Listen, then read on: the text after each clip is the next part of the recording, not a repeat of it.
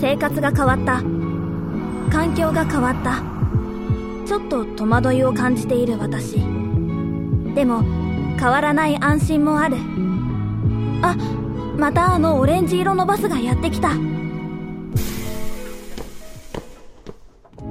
私がいつも乗るバスは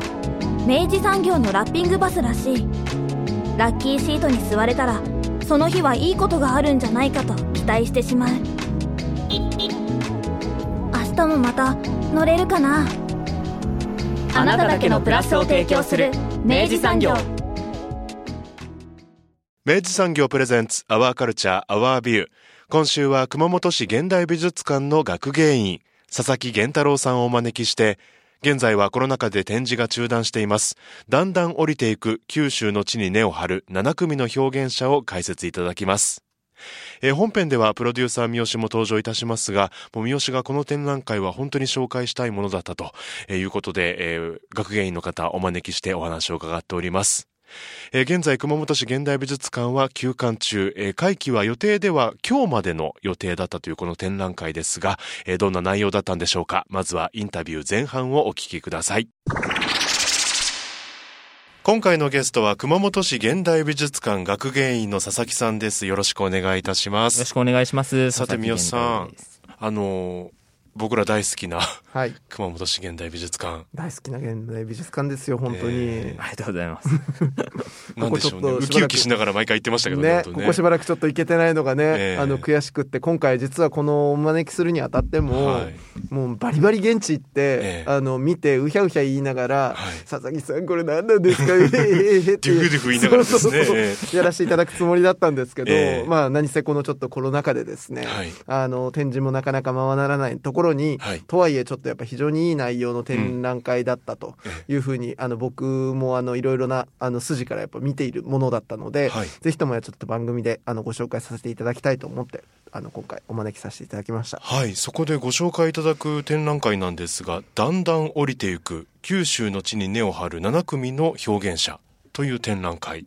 でございますね。はいまあ、現在は残念ながら、まあ、コロナ禍の影響もございまして、はい、えー、収録時もそうですけどあの見ることはできない状態。臨時休館ということですね、はい、ちょっと当面の間、まあ、美術館自体が閉まっているので、はい、展覧会の方もちょっと会場に入ってもらうことができない、うん、ということで、まあ、いろいろあのウェブ発信とかは続けてはいるんですけれども、はい、そのあたりもねあの本当にウェブでいろいろこう想像も膨らむようなコンテンツもありますので伺っていきたいんですが、えー、そもそもが3月27日からのスタートだったんですよね。はいそうですね。で、もともとの会期、まあ、その、ちょうど、この放送日。放送日の6月13日ですけれども、はい、はい、ね、実際に行きたかったですけど、うん、うん、これどういった展覧会なのかをまずは伺ってよろしいですか？そうですね、はい、えっとまあ、タイトルに、あのー、示しているように、はい、まあ、九州を拠点にした、あの同時代の表現者7組を紹介する展示なんですが、うん、まあ、特にその視点としてはその今自分たちが生きてる環境この九州の、まあ、各地の環境ではあるんですけども、うん、その自分たちが生きる環境に根ざした中から、まあ、それぞれ問題意識を持ってあるいはその関心っていうのを出発点にして、えーまあ、主体的にいろんな表現活動を行っている作家というのを、まあ、紹介しようという展覧会ですね。はい簡単にお名前からご紹介いただいてもいいですか、うん、あはい、えっと、出展作家からですね、はい、えっと、7組、具体的には、えー、長崎に今、えー、お住まいの、えー、加藤翔平さんで、はい、えー、まあ、ちょっと展示している順番でいきますけれども、はい、えー、宮崎の綾町というところに、えー、住まれている、えー、スーヒャンさん、えー、絵を描かれている方ですね。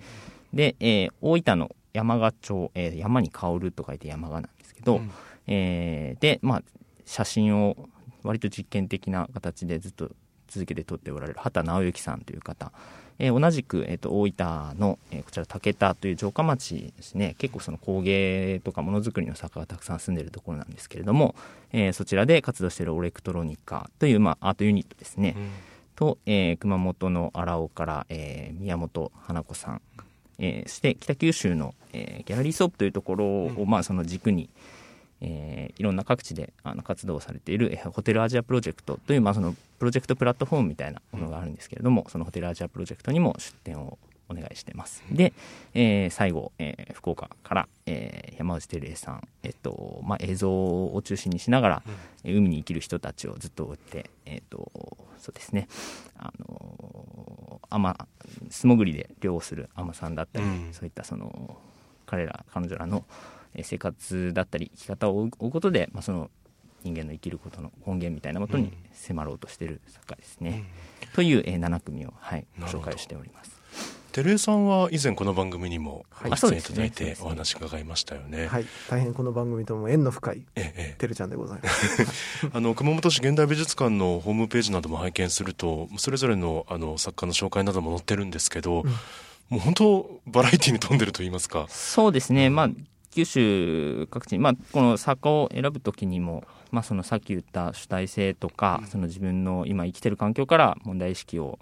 こう育んでいった人たちっていうのは、まあ、一つの視点として持って選んだんですけど、まあ、それその作家のリサーチの時も本当各地に自分が足を運んで、まあ、ちょっとコロナ禍でなかなかリサーチしにくいところもあったんですけど、できるだけその多くの作家と会いながら、まあ、直接作品を見たり話をさせていただいたりしながら、えー、まあ、そうですね。いろんな本当各地に違う状況があるので、まあ、それを聞きながら、まあ、そのそもそも足を運んだことない地域だったり、会ったことない作家っていうのもたくさんあるので、はい、一人一人ちょっとお話伺いながらあの企画の方を進めていったっていう感じですね。もう佐々木さんがじゃあ向かったんですねそのそれぞれいらっしゃるところそうですね。この企画の過程としてはまあそのただあちこちの地域についていろいろそんな前情報をもともと自分が持ってるとも限らないところもある、うん、あったので、はい、まずそのリサーチするときにはそれぞれの地域の、まあ、特に、えーと、自分は福岡に住んで、まあ、熊本の美術館で働いてるわけなんですけれども、はい、まあ、福岡熊本はある程度、まあ、その土地勘というか、知ってる情報も多いんですけど、うん、他の地域に関してはその、まあ、他県の学芸員だったりとか、はいえー、まあ、学校の先生だったりとかその地域の、まあ、文化状況とかアートシーンとかそういったものに、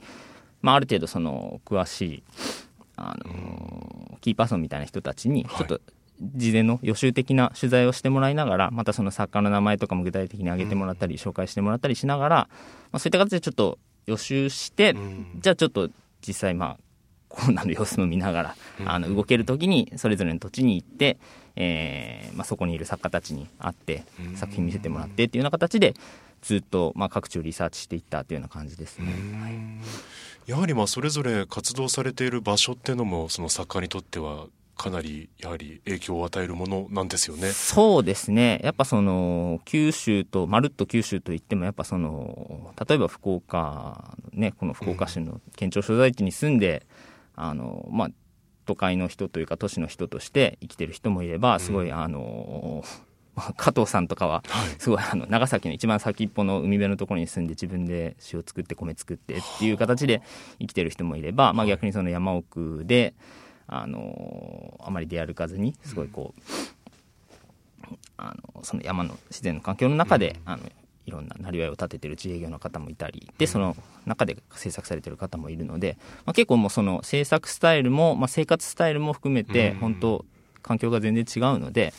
あの、まあ、作品と同時にそういったどういったそのそもそも生活の仕方として環境としてどんなふうに生きているのかなっていうのも一緒に一人一人なんか聞いていったような感じですかね。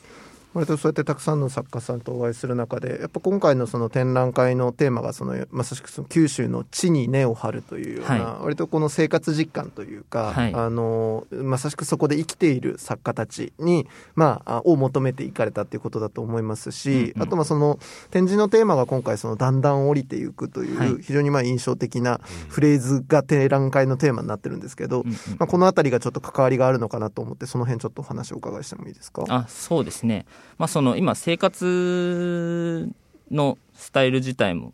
場所とか人によって全然違うって話もしましたけどやっぱその、まあ、美術とか文化芸術なんか表現活動やってる人ってまあやっぱ基本的になんか発表すると思うんですけど、うん、ただそのやっぱまあ都市住民であればその美術館だギャラリーだそのオルタナティブスペースだと言っていろいろその場というか、うん、あの発表の舞台があるわけなんですけれども、はい、まあ、そうじゃないというか例えばその海辺とかその山奥に住んでてどこで発表するのかっていうところからスタートする人もいっぱいいるわけで、うん、だからその、まあ、生活スタイルもそうだけどどういうとこで発表されてますかとかその誰をなんだろうオーディエンスとして想定してるとか、えー、っとまあ、そういうことも一つ一人一人一人聞きながら。まあ、やっぱ姿勢が結構違ったりするので、その地元に地元というかそのまあ普段別にその美術とか文化とかそういう芸術だっていうのにその興味がない人も含めてとにかくなんか路上でやったりその商店街みたいな生活スペースでやったり、なんかその発表して、あのまあ、発表って言ってもそのいわゆるホワイトキューブの展示とは全然違うんですけど、まあ、そういったところでも何らかの形で作品を提示してその道行く人に見てもらったりっていうことを試みる人もいれば、うん、えっ、ー、といや自分はそのその九州の地元で活動してて制作しててそこで制作することにはすごい意義を見出してるけど、うん、その都会とは違うものが作れるっていう感触はあるけどただそのオーディエンスとしてはあまりその地元の人っていうのは考えてないっていうスタンスの人もリサーチしてると言って、見せるのはやっぱりその文化とかあのそういう芸術というものに興味がある人に自分は見てもらいたいみたいなスタンスで、まあ、それは一つのやっぱりあの立場だと思うので、なるほどそういうそういう立場も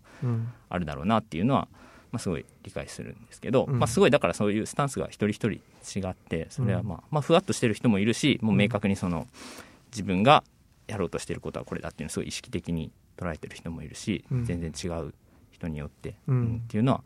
ありましたね。だからまあその今回の出展してる作家たちもやっぱその辺のスタンスって結構ばらつきがあったりはすると思うんですけど、うん、割とだからその九州を拠点に活動するみたいな言葉で一括りにされるけれども、うんうん、それのある種のモデルケース7通り全部違うみたいな、まあ、そういう感じになったっていうことですかね。そうですね。活動スタイルも結構あのー、スタンス違う人を、うん。えー、集めてるようなところはありますね、うん、なんかこうこれが九州のやり方だとかっていうんじゃなくて、うん、こういうこういうやり方もあるしこういうやり方もあるしって、まあ、割とその振れ幅というか、あの可能性の幅っていうのを見せようとしているところはありますね。まあそのまあ、九州の地に根を張るって、まあそのやっぱね、企画なので一つのくくりをつけてるわけではあるんですけど、うん、なんかその九州の,、その表現活動のあり方っていうのはこれなんだってのをバーンってこう、うん、共通性を打ち出そうっていうのとはちょっと方向性違うかなと、なんていうかまあうんまあやっぱアートとかねその芸術とか、まあ、表現ってなるとそのどうしても都市圏のスタイルっていうのが、システムっていうのがそのスタンダードになりがちだとは、なんかスタンダードなものとなんとなくこうね、メディアで目にするその頻度とか、その回数とかねその出され方のそのパワーっていうのはやっぱその中央の方が断然あるので、そういうものがスタンダードとしてなんとなく刷り込まれがちだけどいや別にそれスタンダードじゃないだろうっていうのは、まあ、まあまあ昔から言われてることだけど、うん、えー、基本的なスタンスとしてあるのでじゃあまあそのこの九州の場でそういう表現活動するときにどんな可能性があるのかなとかどんなスタンスの取り方があり得るのかなっていうのをまあ考えてみようということで、うん、まあ一種のなんだろう方法としての九州みたいな感じ。で九州っていうのをまあ一応枠として掲げてるっていう感じですかね。なるほどこれテーマがだんだん降りていくですよそうですね、ね、えっ、ー、とあまだ言ってなかったかな、えっ、ー、と、うん、谷川岩という、まあ、熊本出身の、えーと、うん、詩人の、うん、えー、原点が存在するという、まあ、一種の詩論ですね、詩について書いたような、えー、テキストがあるんですけれども、えー、その一節を、まあ、参照して、えー、タイトルとして掲げているということになっておりましてあ一応、えっ、とまあ、どんな一節かというのを読んでおきたいと思いますが、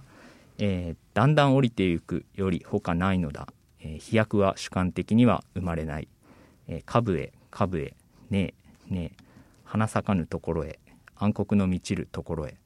そこに万有の母がある。存在の原点がある。初発のエネルギーがある。というまあ一節がありまして、うん、えー、まあ、このイメージというのを展覧会の、まあ、いわば看板として掲げたという感じですね。うんうん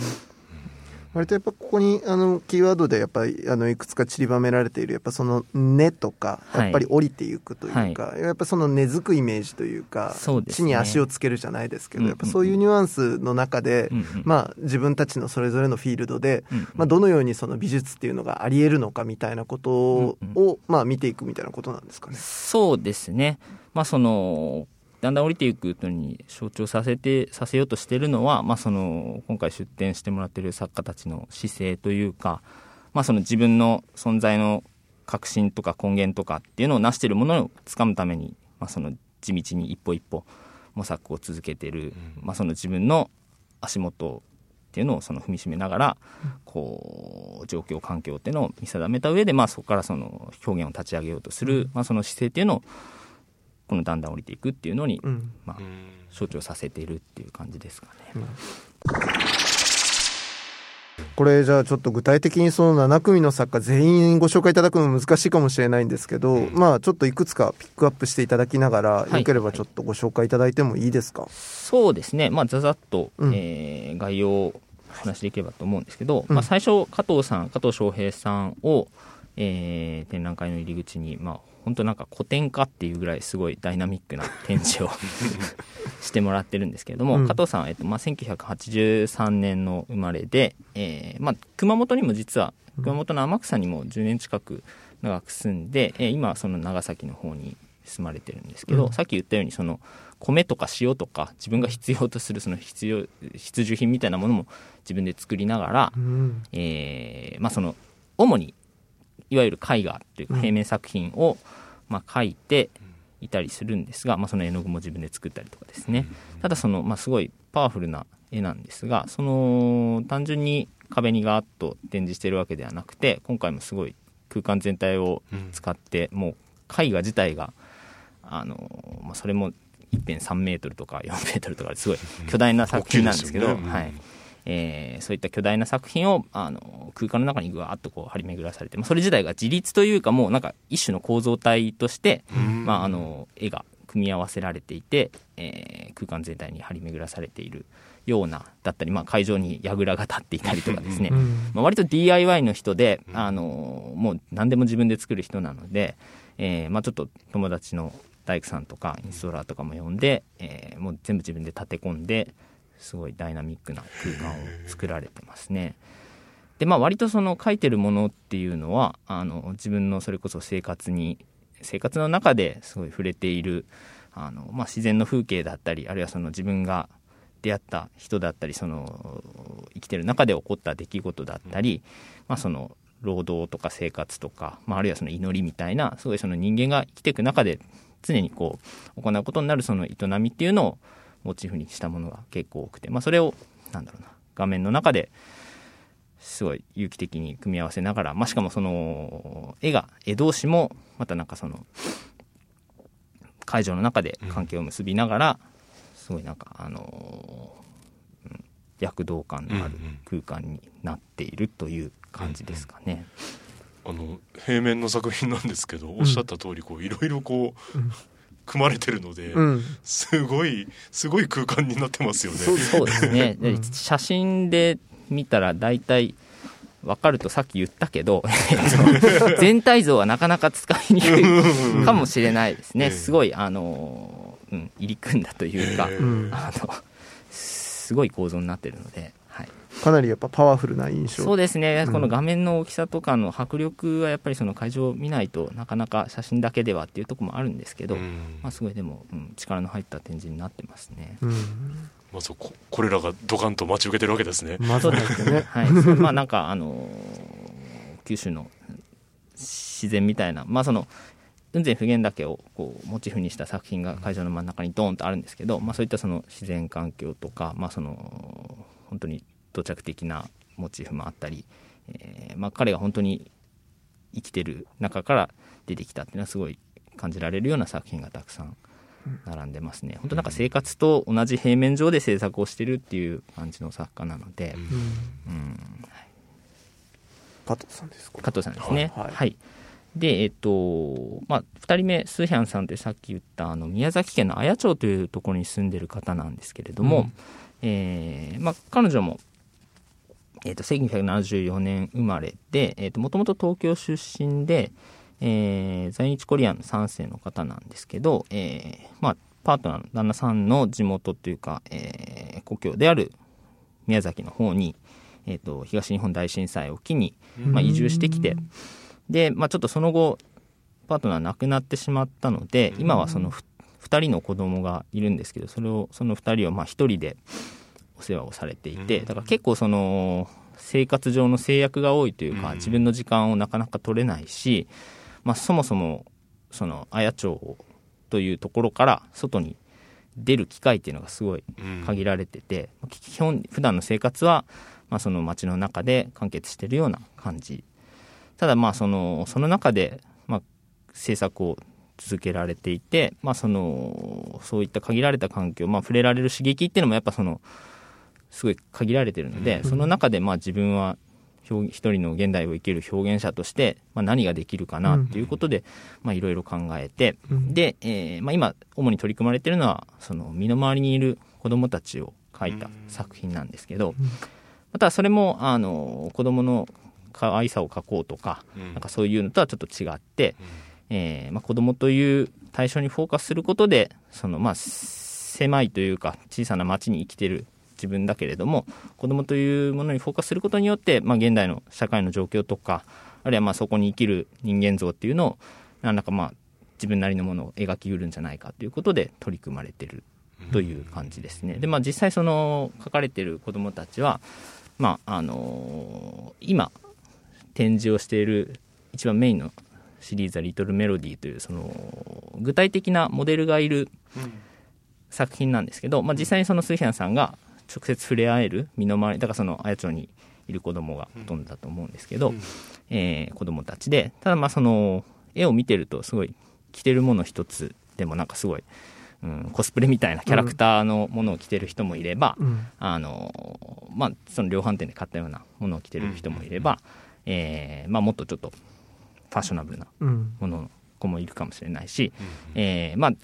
子供によってはあるいはまあ家庭によってはその自分の親が作ったものとか、まあ、その祖父母が作ったものを着せるっていう、まあ、親御さんもいるかもしれないし、うん、えー、そういったまあちょっと着てるもの一つとっても全然違ったり、まあ、もちろんその髪型とか表情とかもう一つ一つあの一点一点一人一人違うんですけど、うん、まあ、そういったところを見てると確かにまあその子供ってある意味その受け身な部分が多いというか、うん、あの自分で生きてる環境を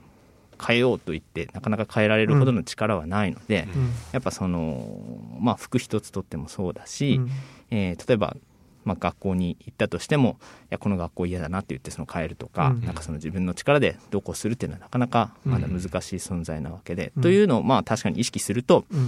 まあ、一人一人のその子供のポートレートを見てるとそれだけでなんかその彼ら彼女ら置かれてる状況っていうのは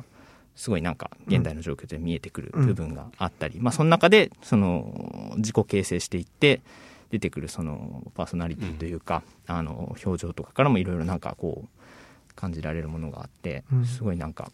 うん、ななるほどなという、そういうアプローチでその深めていくあるいはその社会とかその人間っていうのを捉えようとするっていうのはなかなかこう、うん、うん、なんか結構説得力のあるアプローチかなと思うんですけど。うん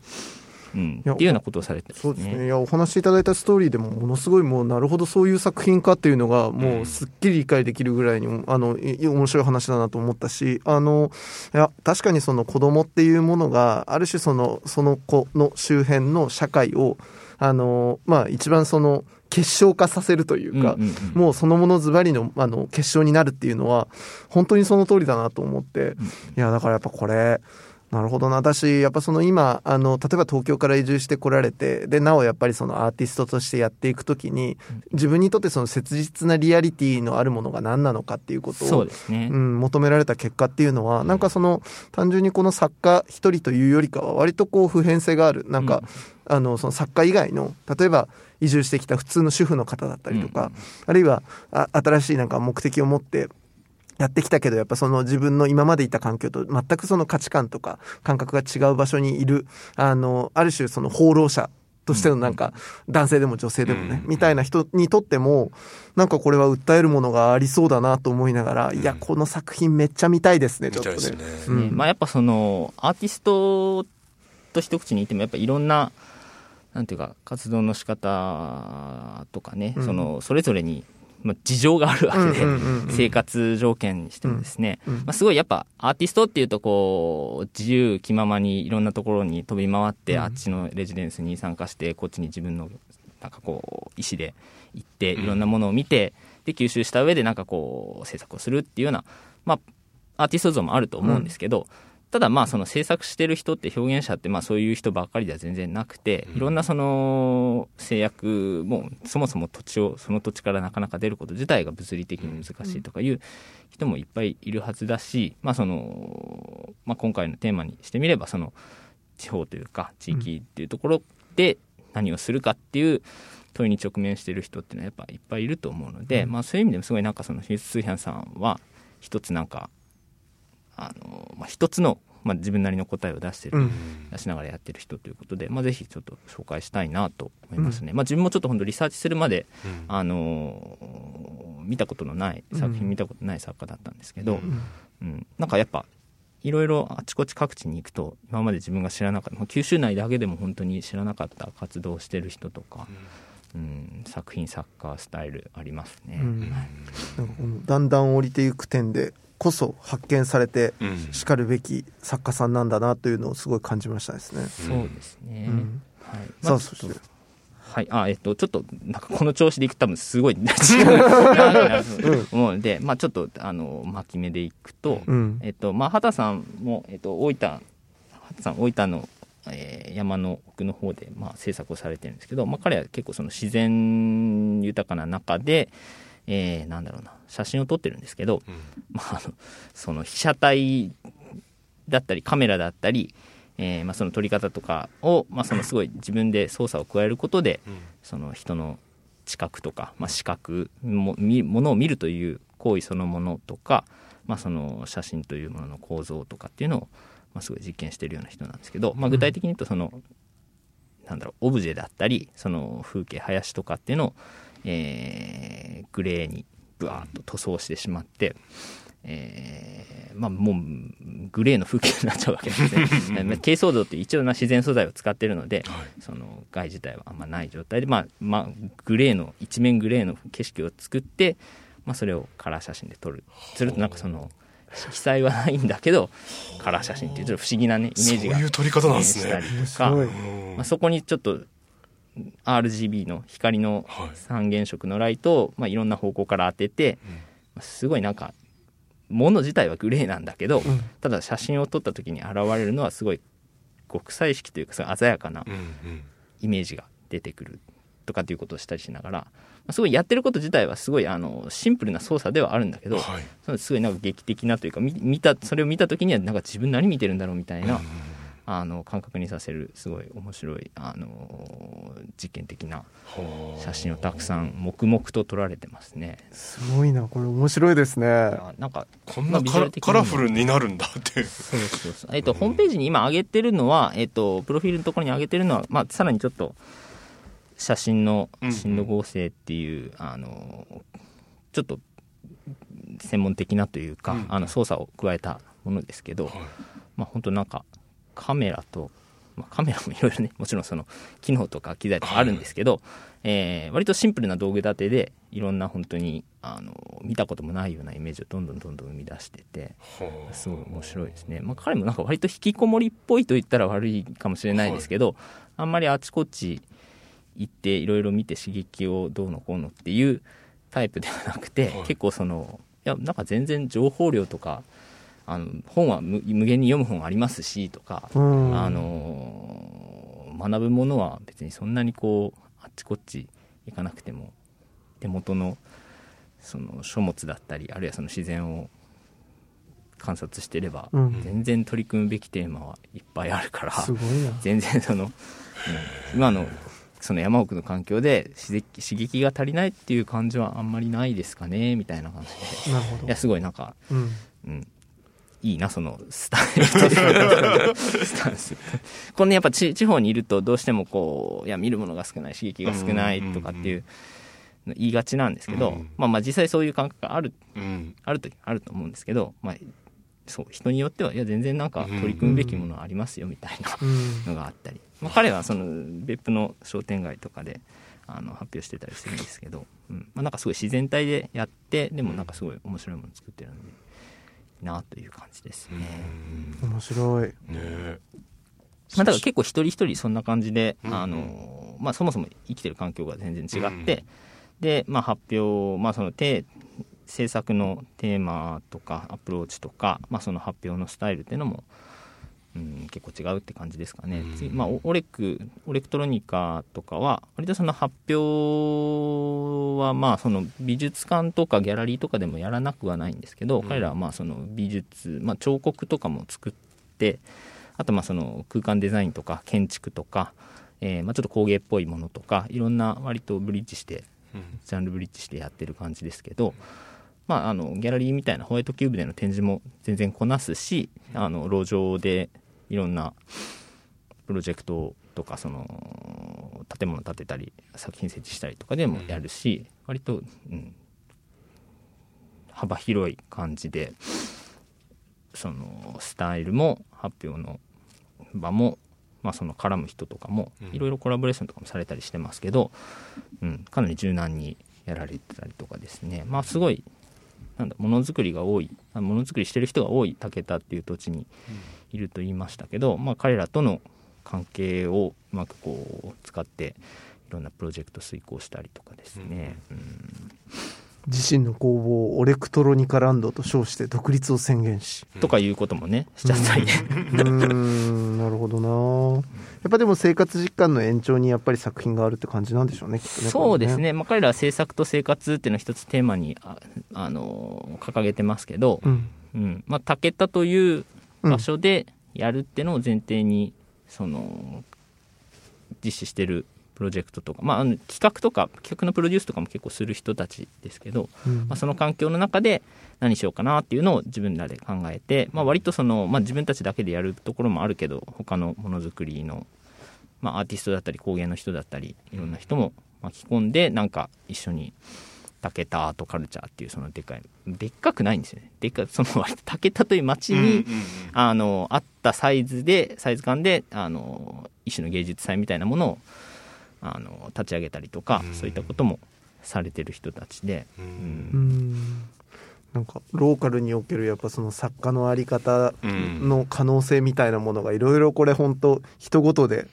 結実していて面白いです、ね、そうですね、まあ、発表の場でもやっぱそのなんだかんだ言って課題の一つとしてはあると思うので、うん、うん、まあ、オレクは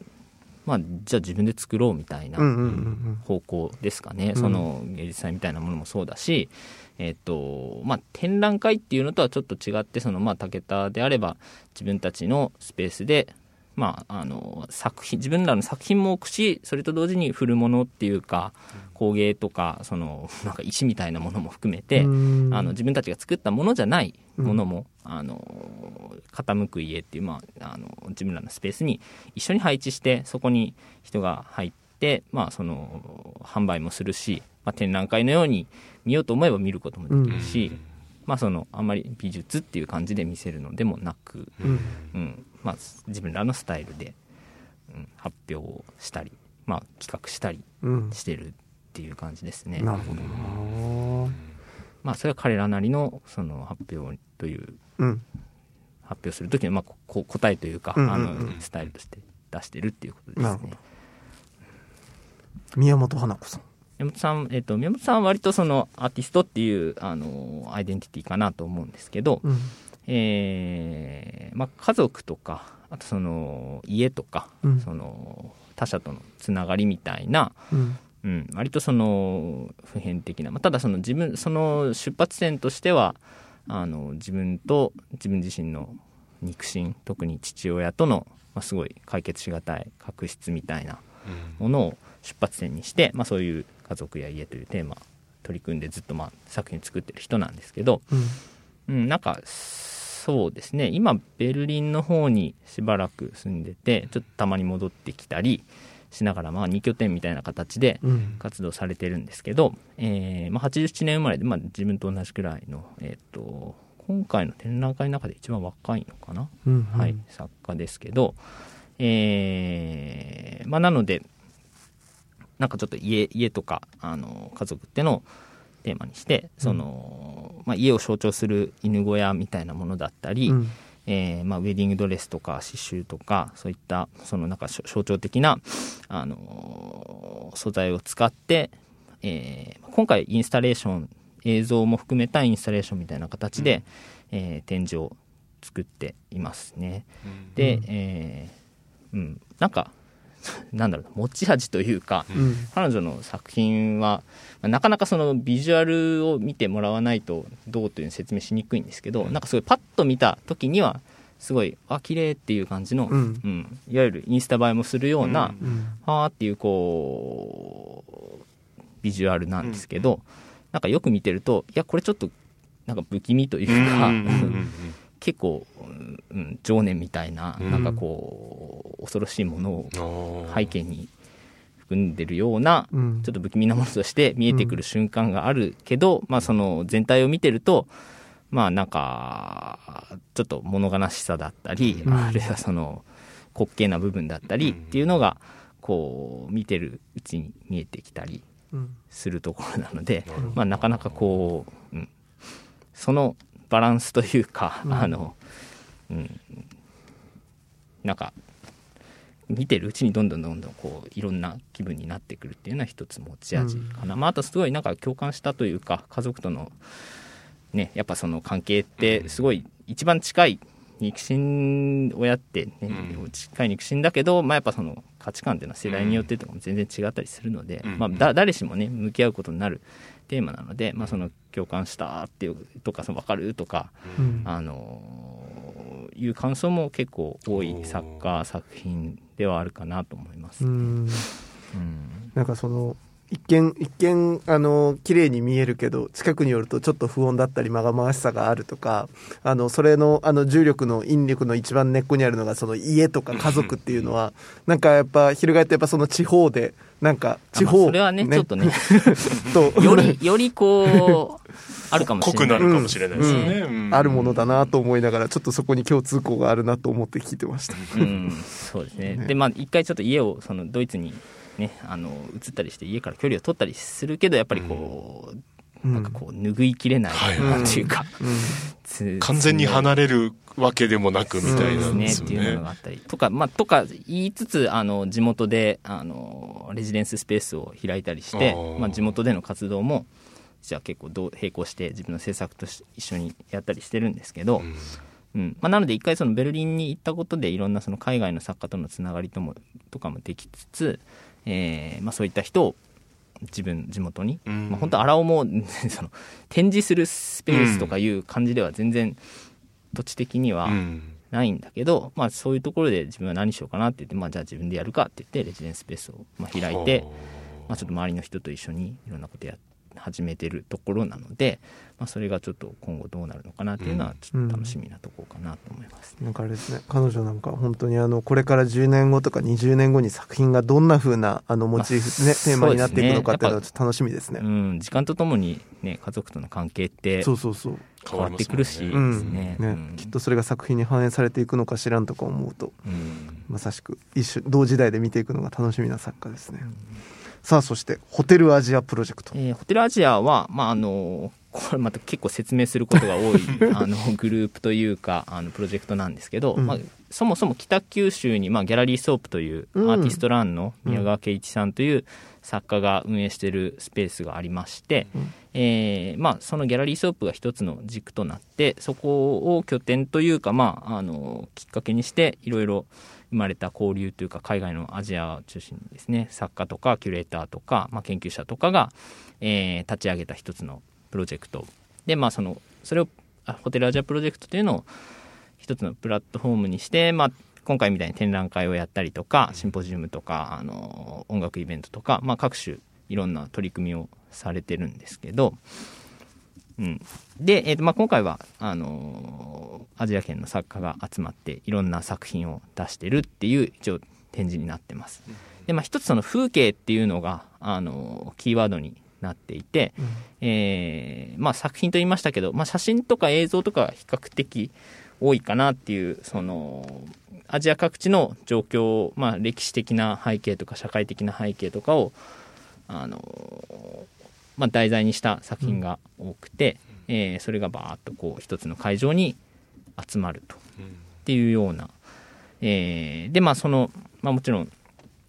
そこにいろんな視点があるわけなんですけれども、うん、一つそのホテルアジアの理論的な背景としてあの、まあ、風景がキーワードと言いましたが、えーと北九州出身の、まあ、足立正夫という映画監督がいて、まあ、彼の風景論っていうのが理論的なちょっとまあ背骨というか一つのですねキーポイントになってると、まあ、それ、あの足立さんが言っちゃうのはまあ大まかに言うと、まあ、その我々が見てる風景というのは、まあ、その時代のその時の権力が、まあ、その描こうとしたものの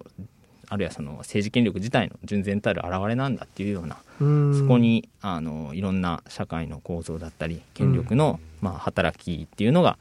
現れてるんだっていうような、まあ、すごいざっくり言うとですね、考え方なんですけど、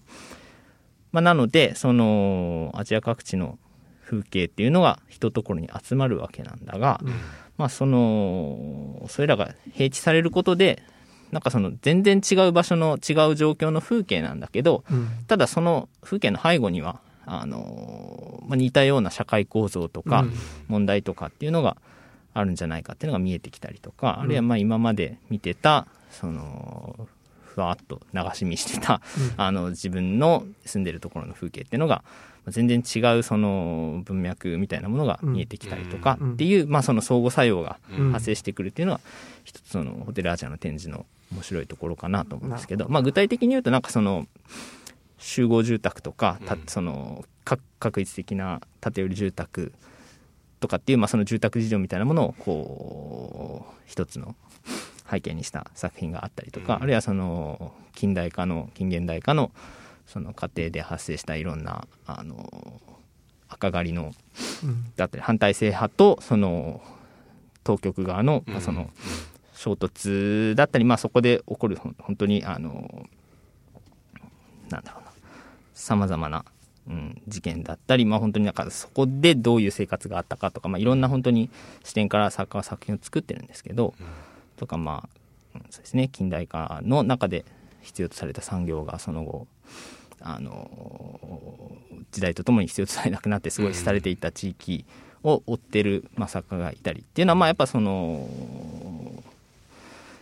個別のね固有の文脈とか状況っていうのはもちろんあるんだけど、うん、ただやっぱすごいどこの国や地域にもある程度なんか重なるような状況っていうのがあったり、まあ、九州もねやっぱりその炭鉱のことだったりとか、まあ、北九だったら製鉄所とかね、工業地帯があったりとかっていうのはあるし、まあ、移民のこととかもあるし、まあ、やっぱそのある程度、うん、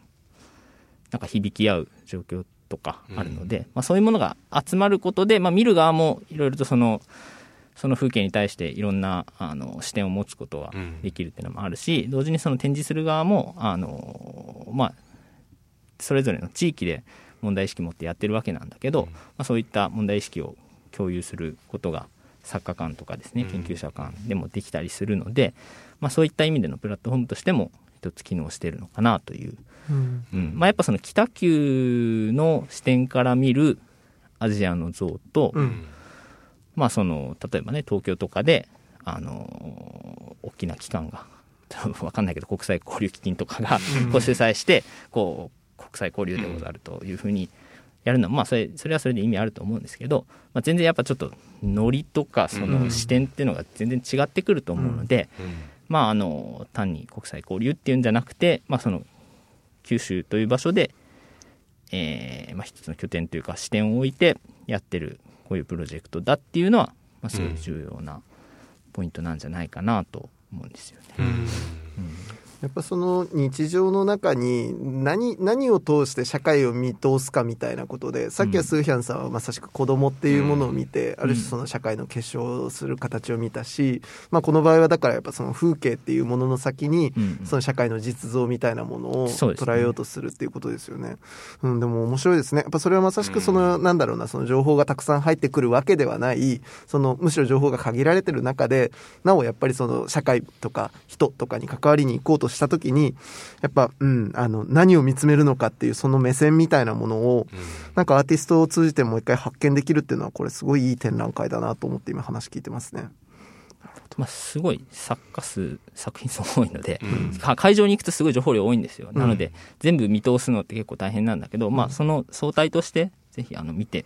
もらえればなという感じではあるんですけど、まあ、ただやっぱすごい一つ一つのね見てると、まあ、違う状況があって違う風景で面白い興味深いものでは同時にあるんですけどね。さあそして最後はてるちゃんですよ。てるちゃんですね。はい、我らがてるちゃん。山内さんは、えー、今回の展覧会の鳥ということで締めに展示をしてもらってるんですが、えーまあ、一応改めて紹介しておくと、えー、1982年の福岡の生まれで、まあ、今も福岡に住まれてる粕谷の方にですね住まれてる、で、えー、今回展示してもらってる一番メインの作品は「信号波」という、えー、シングルチャンネルの映像作品なんですが、えーまあ、改めて一応解説というか紹介しておくと、まあ、2010年くらいから、まあ、10年ぐらいにわたって、えー、ずっと、まあ、海に生きる人たち特にその素潜り漁をする海女さんとかを、まあ、各地であの追いながら映像を作られてるんですが今回、えー、出展している作品っていうのは、えーまあ、日本統治下のプサン、まあ、当時釜山と言われていた、えー、ところで、まあ、山内さんの家族が実は40年にわたって住まれていて、うん、まあ、その時のことをあの追ったその家族史に向き合うような、うん、えー、映像作品になっています。まあ、山内さんもそのチェジュ島の海学校でその素潜りの技術を自ら身につけられたりとか、あるいはそのプサンにも実際自分でアーティストレジデンスであの滞在された経験もあったんだけど、ただその家族が、まあ、前の世代ですけど祖父母の世代が、まあ、そこに住んだ時のことっていうのは、まあ、今まであまりこうちゃんと意識したりその掘り下げたりしてきたことはなかったけど、うん、なんかすごいこう、まあ、2020年の夏にちょっとプサンで展覧会に参加する機会があってそれを機会にすごい掘り下げていくとなんかすごい向き合うべきものが、うん、あの自分が避けて通るわけにはいかないものがあったということで、うん、えー、まあ、すごいなんかこうめちゃめちゃ最後に、あの最後にこうこんなにあのすごいストレートパンチを食らわせていいのかっていうぐらいこう あの見応えのあるどっしりした作品になってるんですけど、はい。まあえっとまあ、いわゆるその引き上げ者って言われるようなその植民地だったところにその住んで、まあ、その戦後を引き上げてきてっていう、まあ、そういう存在なんですけど彼らあの山内さんの家族というのは。ただまあその引き上げ者っていうのは歴史上どういう存在でしたっていうことを語ろうとするというよりは、まあ、その家族の、まあ、割とその個人の目線というか、うん、個人の生活彼ら彼女らがそこで何を経験したのかどういう生活を営んでいたのかっていうのをまあ、その未だにその山下さんの家族が残している親戚が残しているような資料とか、うん、まあ、今のさんの、あのに旅行にいた時のこととかもあの、まあ、だから自分に直接つながった資料とか経験とかっていうのを手がかりにしながら、うん、えー、まあ、一つ一つ確かめて見つめ直していくっていうような作品ですね。うん、はい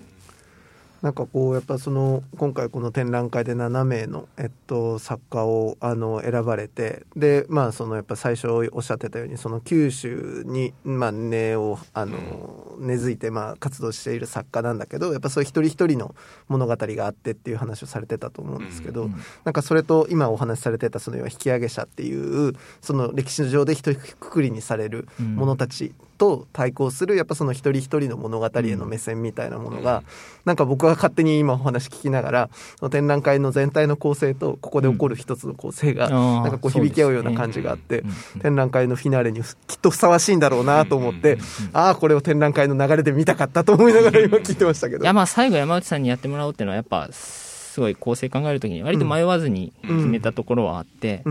まあ、そのテーマ的にも、そのまあ、九州のあの表現者のっていう、まあ、展示の、まあ、くくりにはなってるけどやっぱ九州を考える上で、うん、そのまあ、アジアだったり、まあ、特にその朝鮮半島との関係っていうのは、すごい避けて通れないことだと思うし、うん、まあ、もちろんその朝鮮半島との関係って言っても九州のね地域によって全然違ったりはするんですけど、ね、うん。まあ、炭鉱の あの労働者のことだったり、うん、まあ、その佐賀とかだったら、うん、もっとね昔のその名古屋城から出兵したとかそういう方にむしろフォーカスするような地域もあるかもしれないですけど、うん、まあ、山内さんの場合福岡に住まれてるので、だしまあその家族がその。植民地統治下の、統治下のまあ不座に暮らしたという過去があったので、まあ、その個人の今生きてる自分の立場から、まあ、どういうアプローチでそこを考えていくのか、うん、そしてまあその今からさらにそのおそらくまだこれからもプサンとの関係っていうのは作家としても個人としてもいろいろまあ続いていくものだと思うので、どういうふうに捉えていくのかっていうのはすごい切実かつまああのこうやって作品として見ることによって、まあ、そのいろんな人に見てもらう意味がすごくあるものかなと思うので、うん、そうですね。かつまあその最後なんだろう。こうなりましたって言ってその丸って終わるっていうよりは、割とそのこれからさらにどう関係を作っていくのかっていう風な作品だと思うので、うん、プサンという土地と、この自分はこう今、まあ、その家族史というのと家族の奇跡というのをこういうふうに、まあ、掘り下げたり捉えたりして、まあ、試行錯誤してる上で、うん、まあ、そのプサンとどう関わっていこうとするっていうのを、まあ、あの映像としては出してるんで、うん、まあ、そのその先をまたちょっと気に、その先が気になってくるような、まあ、未来これからどうなるんだろうっていうようなところも ある作品なので、まあ、ちょっとそういった要因というか、うん、うん、その先につながるような形で見ることもできるんじゃないかなということで、この作品はですね。いや非常に。いや見たいわ。見たいわ。ねえ。なんかでもここで得るあの新なんだろうなその美術のあ,、あり方その地方地方都市でやっぱその美術をやっていくみたいなことのあり方のなんか本当なんかいろんないろんなあり方のモデルケースみたいなことも含めて、うん、いやなんか僕すごい今今見るべき展覧会なんだなっていうのを改めてやっぱ、うん、あの再確認したところなので、うん、まあもしねあのまずオンラインであの見ていただける方はせめて、ね、あのこれを聞きながらですね、あのぜひ作品体験を深めていただきたいですし。もしにもね、まあね、空間が、あの、あ空きでもしようものなら。だってな、なぜ臨時休館なのかというと、コロナ禍だからですよ。で刻一刻とやっぱ状況変わってて、はい、政府の発表も変わってくるわけなので、うん、今収録させていただいてる日から、また放送日まで何かが変わってるかもしれない。そうですね。うん。あの、もしぜひね、あの、現地で見れることになっていようものならば、ぜひ見ていただきたいなというところでございます、本当に、はい。やってる側も、作家も、心から思っております。うんいや本当いい展覧会ありがとうございます。ありがとうございました、はい。お引越しに伴いガス電気を使いたいまたは止めたいとお考えのお客様。お引越しが決まったら明治産業へご連絡を。アプリからでもインターネットやお電話からでも24時間いつでもお受け付けいたします。お引越しのガス電気のお問い合わせは明治産業までご連絡を。あなただけのプラスを提供する明治産業